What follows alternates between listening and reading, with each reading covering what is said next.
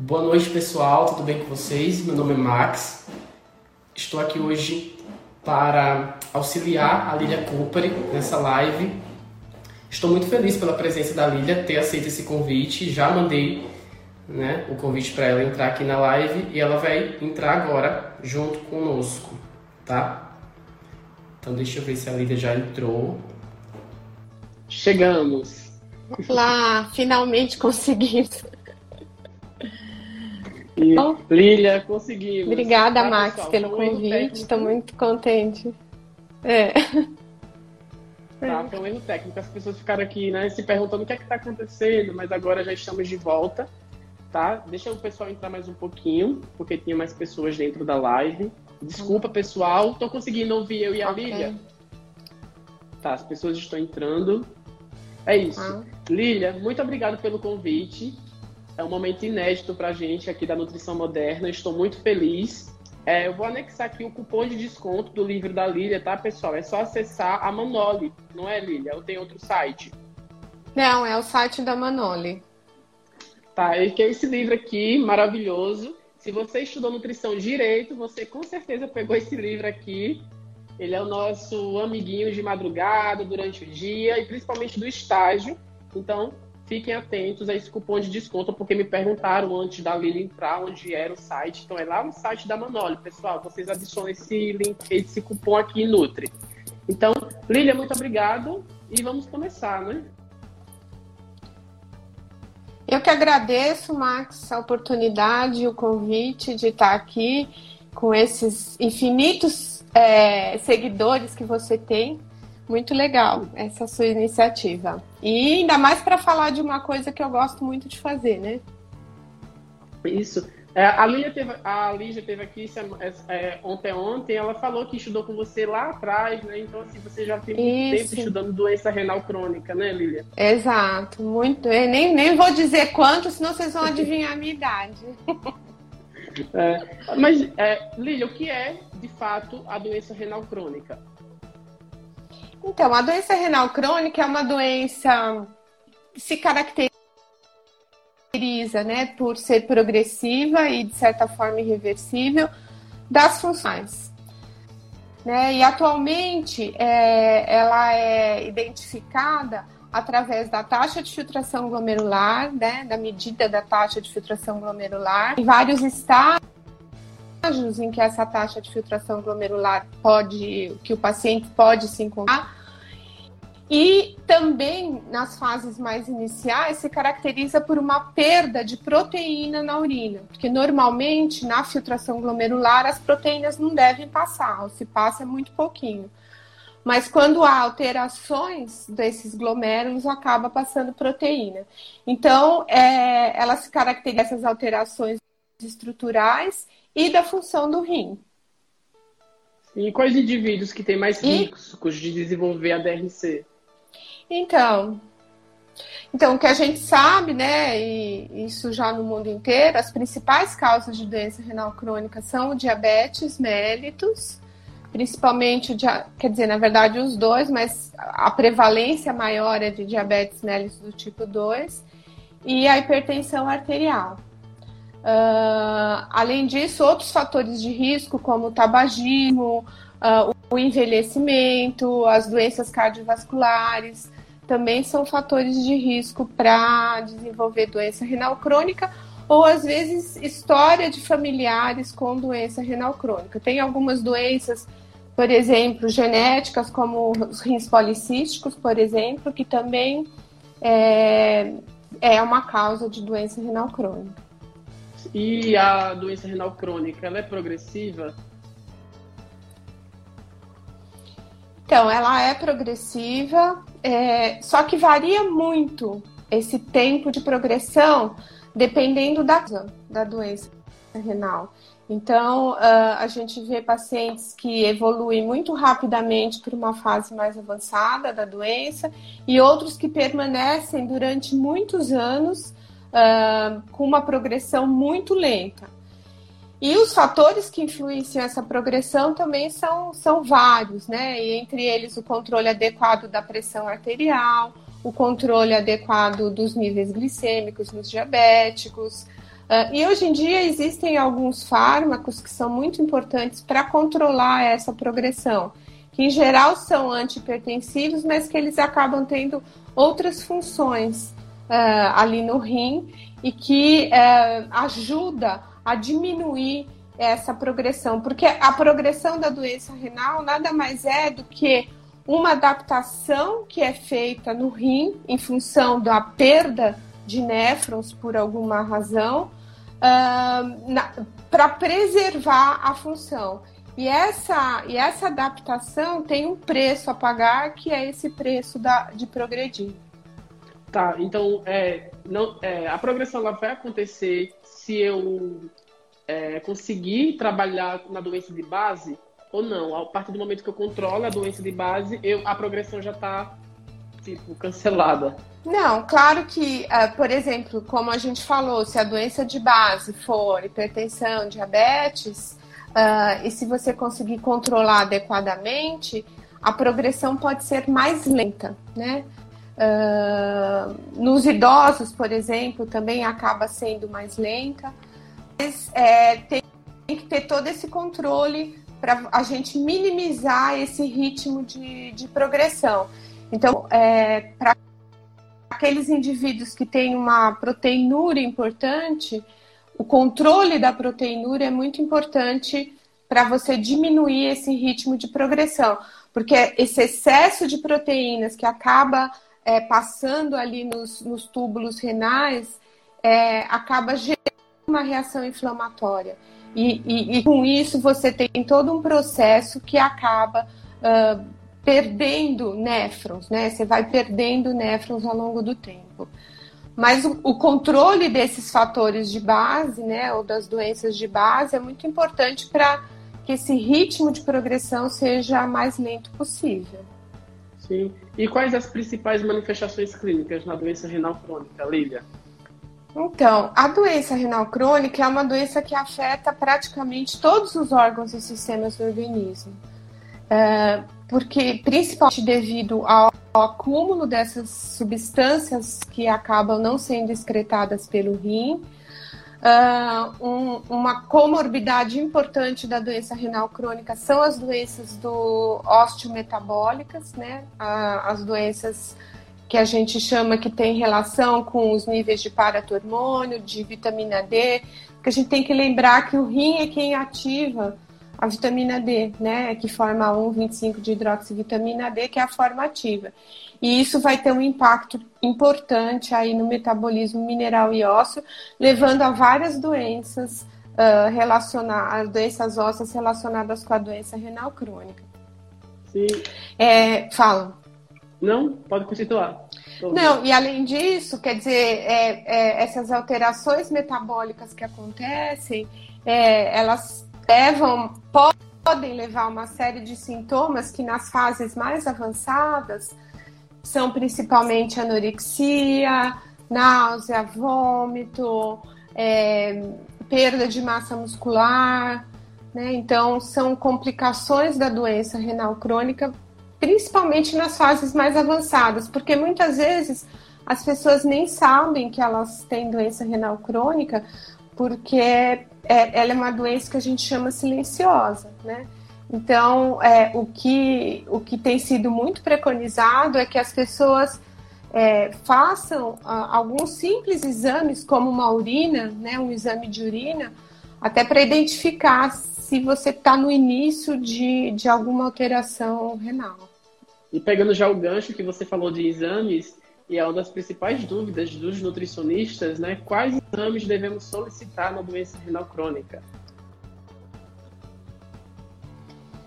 Então, é, a creatinina é um, é um bom marcador né, de doença renal crônica, principalmente nos estágios mais avançados. No início, às vezes a creatinina ela é normal e ela vai demorar para mudar. Às vezes você perdeu 50% da função renal e a creatinina ainda está normal.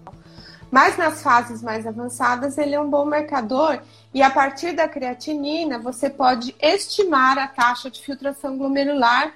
E hoje em dia a gente tem aplicativos aí que é muito simples, que você entra com o valor de creatinina, o sexo e a idade da pessoa e você tem uma estimativa da taxa de filtração glomerular.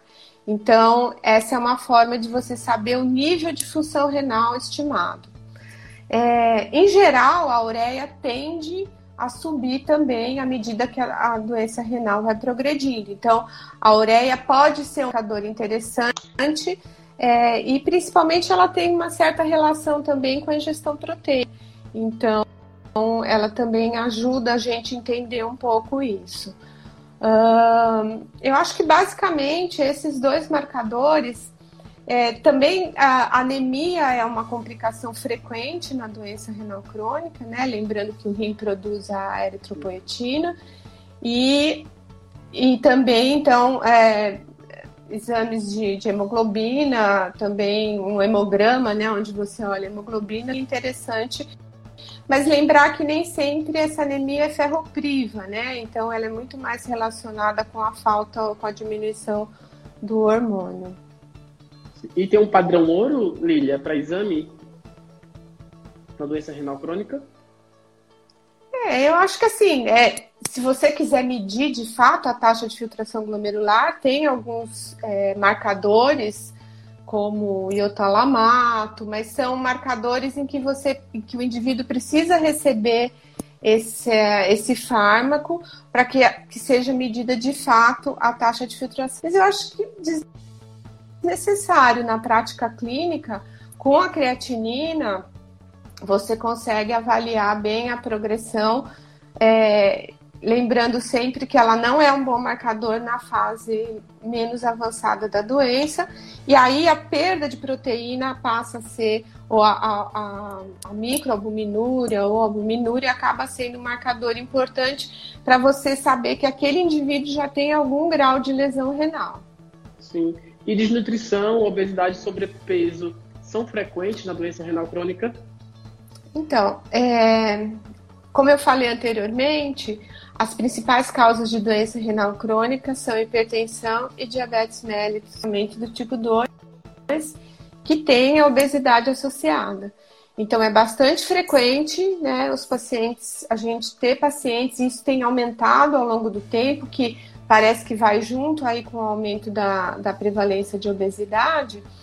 É, então, é, a gente tem muito paciente, a, a prevalência de paciente com excesso de peso é, é grande, principalmente nas fases não dialíticas da doença renal crônica.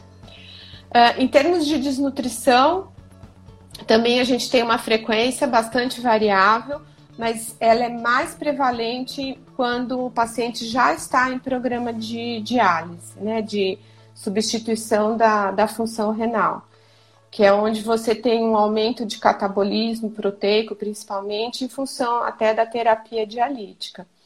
É, de qualquer forma, a gente sabe que existe uma redução, muitas vezes, por conta dessas alterações metabólicas que esses pacientes apresentam, em termos de massa magra corporal, né? Então, uh, tem, às vezes o indivíduo ele tem excesso de peso, excesso de gordura corporal, mas por outro lado ele já tem uma perda importante de massa magra. Né? Então a, as coisas acabam se misturando muitas vezes, né? Até, pra, até fica mais difícil de você identificar, porque medida de massa muscular é mais complexa. Né? Eu fui para um congresso em 2018, né, que você estava e você falou dos alimentos. Inclusive, essa pergunta é uma pergunta minha. Né? E a Lília falou lá dos alimentos, isso ficou muito gravado em mim. Eu não vou falar a resposta, óbvio, mas existe uma diferença, né, Lília, entre alimentos que devem ser controlados e alimentos que devem ser excluídos na DRC. E aí, qual? A resposta aí Isso. Na verdade, nada deve ser excluído, né? Acho que o único alimento que é, que é excluído de fato é a carambola, né? Por ela ter uma toxina, uma neurotoxina, que é de excreção renal e que quando a, a função renal tá, tá, tá diminuída, é, essa, a excreção dessa toxina é menor. Então, esse é o único alimento que realmente é excluído. O, todos os outros alimentos, eles podem ser controlados ou ajustados, né? É, de acordo com a, a condição do paciente e com alguns exames, né? Então, eu falei muito mais dos exames em relação a a função renal, mas a gente pode, né, os pacientes acabam tendo, principalmente nas fases mais avançadas, alterações nos níveis de potássio sérico, nos níveis de fósforo sérico. Então, aí exige também um controle em alimentos que acabam sendo fontes é, desses dois nutrientes, né?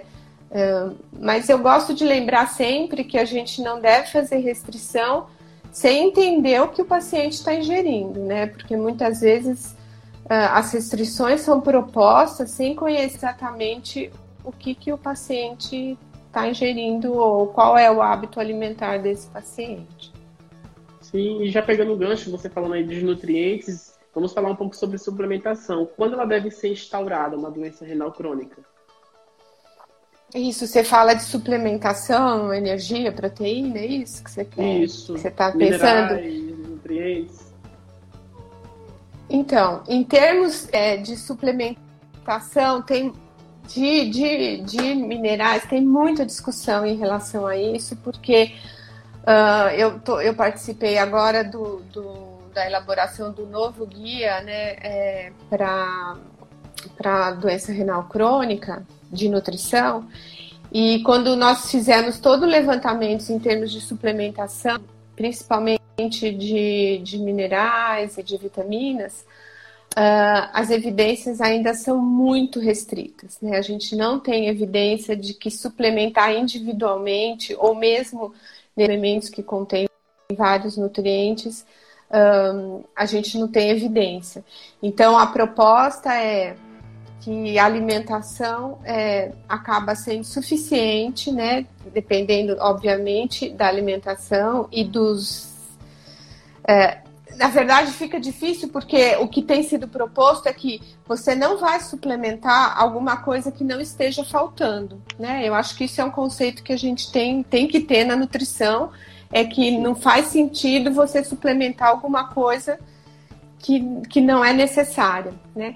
E, e, e, determinar a deficiência é muito complicado, né? Muito difícil, de, de, de principalmente de micronutrientes.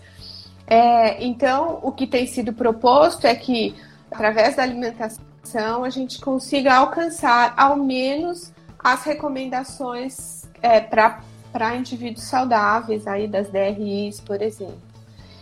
Em termos de, suplementa, de suplementação energético-proteica, então suplementos orais, é, aí esses suplementos são importantes principalmente quando você tem pacientes que têm risco de desnutrição.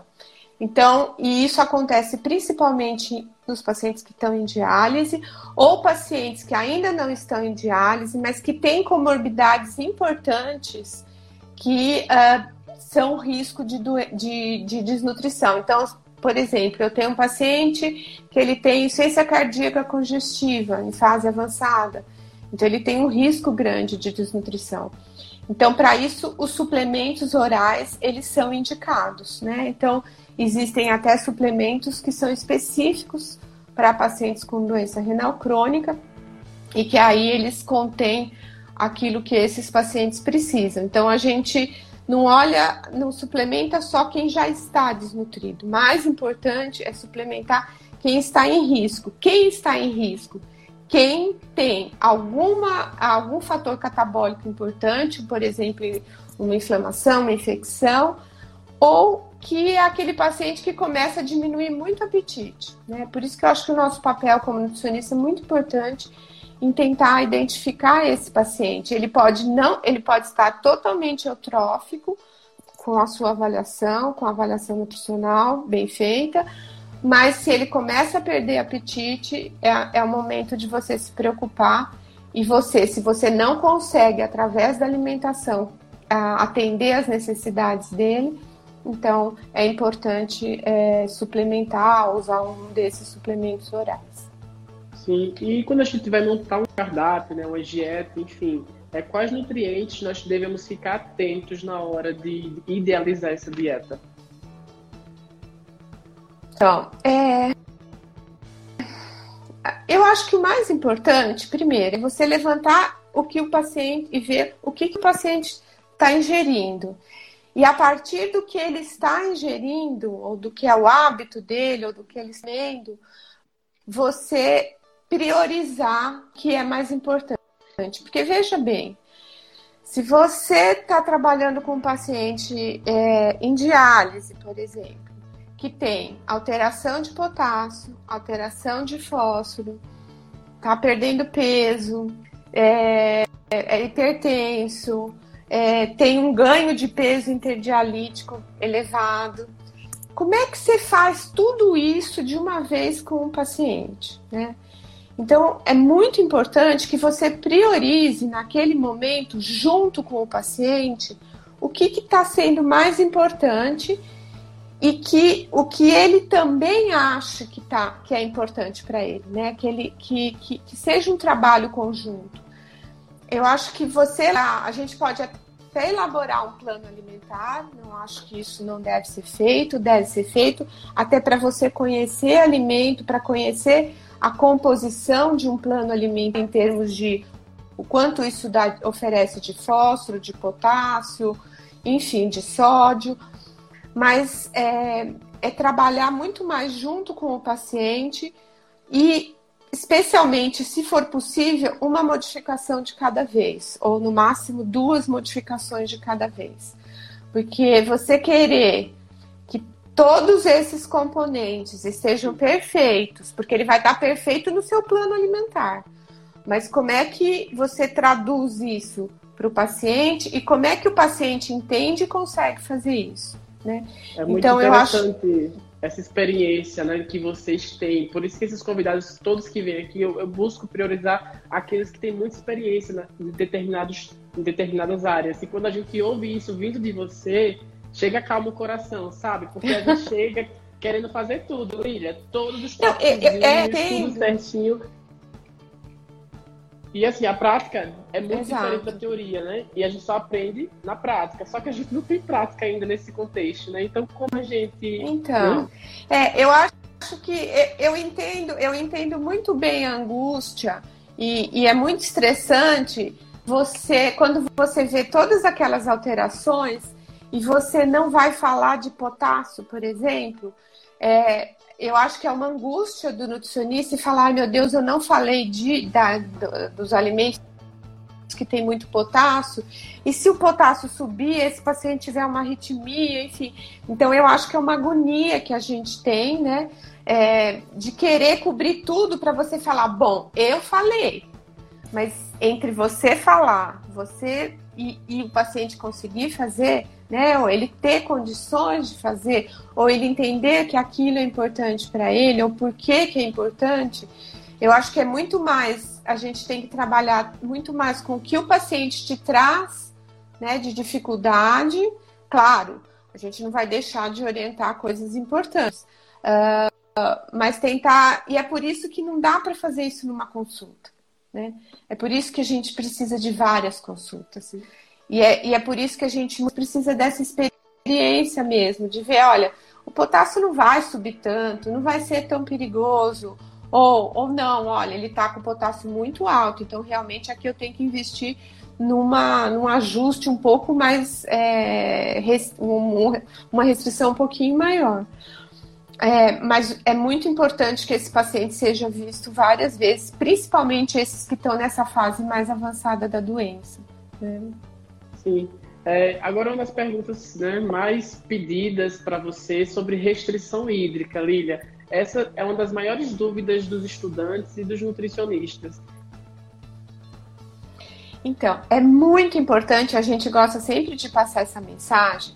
O paciente que não está em diálise, né, e que não tenha alguma, a, alguma comorbidade muito importante que leve a, ao acúmulo hídrico, né, à hipervolemia, a gente não faz restrição nenhuma de líquido. Ele toma o líquido que ele tiver sede. E isso é muito importante, porque se esse paciente desidrata, aí que a função renal dele pode piorar muito, tá? Então, também não é aquela coisa, tomar 3 litros de, de, de água por dia, né? É, diferente, por exemplo, um paciente que tem litíase, que gestão hídrica até, exager... até elevada é importante. Mas o paciente que está numa fase que ele tem uma taxa de filtração, sei lá, de 30, 40, 20 ml por minuto, é, ele, ele consegue fazer um balanço hídrico bastante adequado, ainda considerando que muitos deles usam diurético, e, e esse balanço hídrico é bastante adequado. Então, a, o controle hídrico é uma das últimas coisas que, que é perdida quando a doença renal progride. Então, assim, na fase não dialítica, com algumas exceções, sei lá, paciente com insuficiência cardíaca grave, é, paciente com uma hepatopatia grave associada, em geral, não precisa nenhuma restrição e é só dizer para o paciente: não deixe de tomar líquido, tome o líquido que você tem sede, né? Na diálise, principalmente hemodiálise, aí o controle hídrico é importante porque a gente tem que lembrar que muitos desses pacientes perdem praticamente a função renal residual. Então, a gente em hemodiálise tem muitos pacientes que anúricos, né, que não tem é, é, nada de diurese. E o que, que acontece? Eles dialisam três vezes por semana. Então, é, um dia sim, um dia não. Então, no período que ele não faz diálise, ele vai acumulando líquido, né? E aí, quando ele vem para diálise, é, é, é muito difícil conseguir retirar uma quantidade muito grande de líquido durante quatro horas de hemodiálise. Então, aí sim tem que ter um controle hídrico. Como é que a gente faz? Você quer que eu te fale como faz o controle? Quero, Lília. Na... Você quer aproveitar você 100% aqui. Como é que a gente faz? É, é, a gente primeiro tem de peso interdiálico dialítico. Então, é aquele peso que ele ganha ele, a partir dele sai da diálise, essa diálise da, da, próxima, da próxima sessão é o quanto ele ganha de peso ali, que basicamente é líquido, né? De um dia para o outro ele ganhou líquido. Então, o que, que a gente considera adequado? Que ao redor de 3 a 4% do peso seco dele é razoável ele ganhar entre uma diálise e outra. É, como é que a gente faz isso? A gente vai olhar esse ganho de peso e aí a gente tem que de novo ver com o paciente como é que está sendo a hídrica dele. Quais as dificuldades que ele tem, se, se esse ganho de peso está excessivo, uh, se ele tem diurese ou não, né? Porque às vezes quando o paciente ainda mantém uh, uma certa diurese, isso ajuda bastante e como ele e como ele está lidando com, é, com, com o controle da ingestão. Se ele tem muita sede, se ele come, se ele ingere alimentos que têm um alto teor de sódio, que também dá mais sede, uh, como que ele trabalha a, a, a ingestão hídrica é, para tomar os medicamentos, por exemplo. E aí a gente trabalha um pouco com o paciente assim, olha, vamos tentar o seguinte, vamos tentar marcar, colocar no, no recipiente, sei lá, um litro e duzentos de água por dia e você vai descontando é, esse líquido de tudo aquilo de líquido que você tomar e a gente vai ver como vai ser o ganho de peso interdialítico da próxima sessão de diálise. Se ele tiver dentro desse valor que eu falei, desse percentual, é porque ele está conseguindo controlar adequadamente. Essa, eu acho que essa é a para paciente em hemodiálise é uma das maiores dificuldades. É esse é. controle hídrico. Eu e você fizemos o curso da Marla Varenga, né, de comer intuitivo, que a gente passou o dia inteiro lá e foi muito interessante. E uma das, das suas angústias realmente era a restrição hídrica, né, Lília? Você falava do sofrimento dos pacientes, né, em relação Exato. a isso. Exato, porque é muito difícil você ter sede e você não poder beber, né? Então a gente tem que entender isso também. Né? É, é, como é que. Qual, como é esse sofrimento e o que, que dá para a gente ajudar nesse sentido, né? Então a gente tem muito paciente que, por exemplo, fala, mas minha boca fica muito seca, é, eu sinto vontade de beber. Então a gente tem essas pequenas estratégias, às vezes usar um chiclete ou uma bala que estimule a salivação, é um jeito de você diminuir um pouco isso. Uh, orientar o paciente, porque às vezes eles acabam tomando um copo muito grande de água, então às vezes com menos água dá para é, controlar um pouco. E tem que trabalhar individualmente. Não adianta você querer ter um valor específico de, de quanto de litro esse indivíduo vai tomar, né? Eu acho que tem que trabalhar, e isso é muito individual. A gente tem pacientes que conseguem controlar super bem, e tem pacientes que, mesmo com diurese, não consegue ter esse controle adequado. E, e, o, e, o, mais importante é a gente tomar muito cuidado com essa história de ganho de peso interdialítico, porque muitas vezes acontece, a gente, experimenta isso com alguns pacientes, que eles falam assim: não, eu no, no dia que eu vou para diálise, na noite anterior, eu não vou jantar, eu não como, para justamente não, não chegar lá na diálise com, com menos peso, com mais, é, chegar com mais peso. E eles têm uma certa dificuldade em entender esse peso que é peso líquido, que é água, e que não é engordar ou ganhar gordura, ou, enfim. Então, é, é um trabalho muito de formiguinha, eu digo, né? Muito individual, você tem que ter muita empatia é, e, e, e entender realmente as dificuldades e tentar ajudar o paciente em conjunto naquilo que ele consegue fazer. E, e, ver com ele o que que ele, você pode fazer suas propostas e ele pode te dizer o que que ele consegue fazer daquilo. E aos poucos você vai conseguindo, primeiro que o paciente confie em você, né? É, que você tenha essa relação mais próxima e, e aí vai, vai se acertando, né? Mas eu digo que é um trabalho bastante difícil não é muito fácil, não. Se a Lilia tá falando, pessoal, é o negócio não é fácil, viu? É, Lilia, sobre o Covid, temos alguma coisa, algum cuidado específico, alguma coisa nova? Então, na verdade, assim, é, dados são os mesmos que é para qualquer pessoa, né? Independente se ela tem doença renal crônica ou não. Eu acho que tem que ter um grande cuidado em termos de, de cuidados de higiene, né? Principalmente quando a gente pensa em paciente que está em hemodiálise. Por quê? Porque ele não pode ficar em casa, né? Ele tem que ir três vezes por semana para hemodiálise. É, eles normalmente sentam muito próximos. Eles têm um risco aumentado, obviamente, né? Eles são é, de risco para a Covid, em função de todas essas comorbidades que eles apresentam. Uh, então, os cuidados com manipulação de alimentos, com o uso da máscara. Então, esses tempos a gente teve uma questão bem importante lá na diálise, na emo, que era todos os pacientes recebem lanche durante a diálise. Então, esse, eles comem durante a sessão de, de hemodiálise.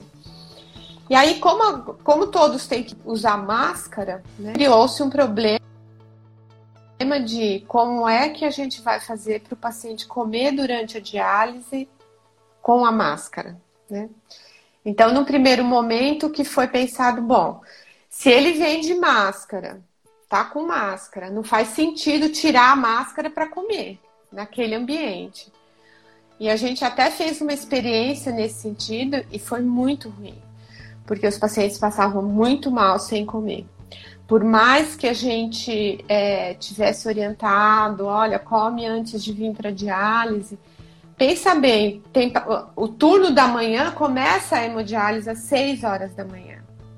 Eles vêm muitas vezes de longe, que sai de casa às 6, 4 horas da manhã. Como é que. Eles falavam assim para mim, como é que eu vou comer às 4 horas da manhã? Né?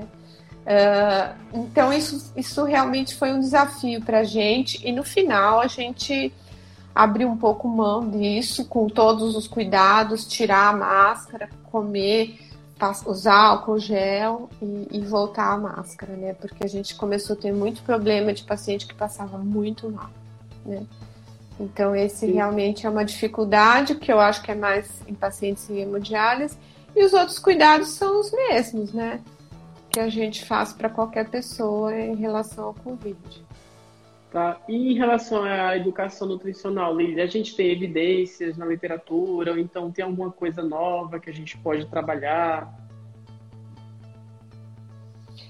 Então, é, assim, é, educação nutricional que a gente fala eu acho que tem, tem vários estudos né, com, com educação nutricional e a maioria desses estudos são para avaliar, para melhorar adesão, né? Porque esse eu acho que é um grande problema numa, numa, numa doença crônica, que é uma doença que pode, sei lá, ficar, o paciente, ele fica em, em hemodiálise, por exemplo, anos, né? Então a gente tem bastante dificuldade em termos de adesão. Uh, e tem alguns estudos que mostram uh, resultados quando se trabalha em grupos, por exemplo, com esses pacientes. Um, a gente tem agora um estudo em andamento que é da, da Raíssa, né? Que eu acho que até você lá no Congresso conheceu um pouco, que é um estudo que tem um foco mais importante numa abordagem comportamental que eu acho que, que pode ser um caminho muito interessante.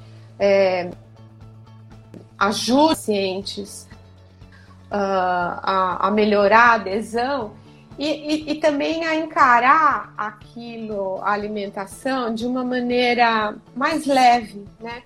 Porque tem alguns estudos com grupos focais e mesmo esses do trabalho da, da, da Raíssa, é, que a gente fez com os pacientes, que mostram como eles se sentem muito frustrados, né? Tanto pela dificuldade, tanto pela diminuição no prazer em se alimentar, tanto por deixar de fazer determinadas atividades, principalmente reuniões familiares, alimentação está envolvida, e muitos deles sentem-se muito culpados se, por exemplo, tem algum alimento que eles acham que não deveriam ter comido. Então, eu acho que a, o nosso papel é muito importante, né? É, é muito importante a gente passar essa ideia de que, olha, não tem alimento proibido e não é porque você comeu, sei lá, uma banana que tem potássio que vai acontecer uma coisa muito problemática, né? Então, é, eu acho que a gente pode trabalhar um pouco mais nesses aspectos, né, de, de comportamento mesmo e tirar um pouco essa culpa, né, que muitas vezes a gente acaba sem querer, né, eu não acho que a gente acaba fazendo é, de uma maneira é, mais de uma preocupação mesmo de restrições, né. Eu acho que a gente tem que trabalhar não as restrições, a gente tem que tra trabalhar o que, o que daquilo dá para gente melhorar a alimentação e que ela continue sendo prazerosa, porque você imagina uma pessoa, principalmente os pacientes que fazem diálise, é, você um dos prazeres é, é a alimentação, né? E você é, não poder mais ter prazer ou se sentir tão culpado de ter comido alguma coisa que você acha que não deveria, ou você não ir para uma reunião familiar porque as pessoas vão ficar preocupadas que tem que ter aquele alimento para você, né? Então eu acho que a gente tem que trabalhar um pouco mais isso é, para que, que fique um pouco mais de fato. É, você tem uma história assim singular, Lia, em relação a essa questão de comida, do paciente pedir alguma coisa em um momento da doença renal crônica, e você se lembra agora, assim, só para compartilhar conosco? De, de o que que você quer? Alguma coisa sobre alimento, ah, sobre restrição hídrica, que eu sei que tem muita história. é, tem essas histórias que eu te falei, né, das pessoas deixarem de comer para não ganhar muito peso. Então isso é uma coisa que a gente às vezes é, observa é, na diálise. Ou tem as histórias também com potássio, né? Com potássio, assim, a gente fala tanto, pelo amor de Deus, de não falar só porque é um paciente que tem doença renal crônica, de cozinhar tudo, jogar água fora, cozinhar fruta, não deixar mais ninguém comer nada cru. Até hoje a gente recebe muitos pacientes que vêm com essas orientações, né, de que ele não pode comer uma fruta crua. Não existe isso, gente. Nós temos que lembrar que são vários alimentos que contêm potássio, que não é só frutas e, e hortaliças. Uh, e que muitas vezes as pessoas põem um foco tão grande nisso. Você imagina a qualidade da alimentação, quando ah, essas restrições acabam sendo impostas dessa maneira, né? Uh, então, esse cuidado, e a gente está discutindo muito isso, né? Vários fatores que levam à hiperpotassemia, é, e que não é só alimentação, muitas vezes a alimentação não tem um papel importante, enquanto outros fatores têm esse papel. Então, por exemplo, se eu pensasse dose metabólica, constipação, estão muito relacionadas com hiperpotassemia, e muitas vezes as pessoas não olham isso, que são, que são condições até de, um, de fácil tratamento, né? E já começam a restringir tudo, né? Coma mais fruta crua, não coma mais banana. É, imagina falar para um paciente, principalmente quem trabalha com paciente SUS, né? Onde a condição socioeconômica é baixa, você falar para não comer nem banana nem laranja. Claro que são alimentos que contêm bastante potássio, mas será que no dia dele, no total da alimentação, ele comeu uma banana ou uma laranja? é, vai, vai influenciar tanto na, na, no potássio, né? Então, esse cuidado a gente tem que ter, isso é o que a gente vê na prática ainda de muita gente, médicos e até nutricionistas, até eu acho por um cuidado exagerado, acabar orientando coisas tão importantes e que faz com que a qualidade da alimentação fique muito inadequada, né? É isso. Pessoal, já é quase uma hora que a Lia está aqui conversando com a gente, respondendo todas as coisas. Passa muito rápido, passa muito rápido quando a conversa flui assim de forma tão Verdade. gostosa. Só para lembrar vocês, tá? Esse livro aqui da Lília, que é para mim é uma das bíblias da nutrição, é tem um cupom de desconto chamado Nutri. Vocês acessam lá manoli.com.br e colocam é, um cupom para adquirir esse livro. Eu particularmente tenho esse e tenho outro, Lília, que eu presenteei uma amiga porque ela falou que ela estava no terceiro período e aí eu resolvi presentear. Isso assim, foi muito legal, ela gostou bastante. Legal. ela deve estar por É, é e, e, e o, o...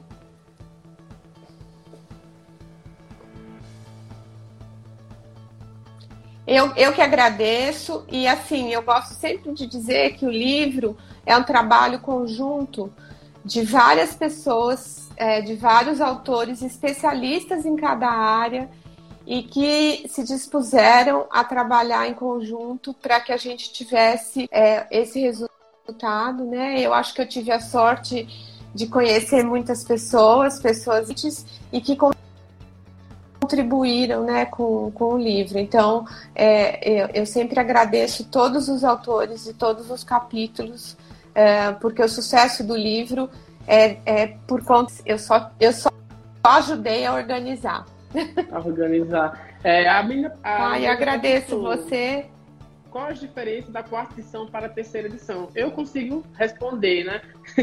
É, foram adicionados novos capítulos e além de estar atualizado, né, pessoal? Além de estar atualizado, adicionou novos capítulos é, tem aconselhamento nutricional, né, Lília? Tem avaliação nutricional, tem muita coisa Isso. nova. Então vale muito a pena a nova edição. Tem, tem bastante coisa nova. Tem, tem nutrigenômica, isso, tem nutrigenômica, tem, tem uma parte de intolerância e alergia que também está bem bacana. E os outros capítulos foram bem revisados e atualizados, porque sim, nutrição as coisas mudam bastante, né, ao longo do tempo. Alimentos funcionais também, tá, pessoal? Que é uma dúvida que vocês perguntam muito Tem. por aqui. Então, assim, o livro tá incrível. Exato. Que bom que vocês, é isso, que vocês gostam. Tá bom, então. Obrigada. Foi um prazer estar aqui com você e com todo o pessoal que está aí ouvindo a gente. Muito, muito obrigado e até a próxima, né? Em breve estaremos juntos, né? Até. Por enquanto, fique em casa. Exato. tchau.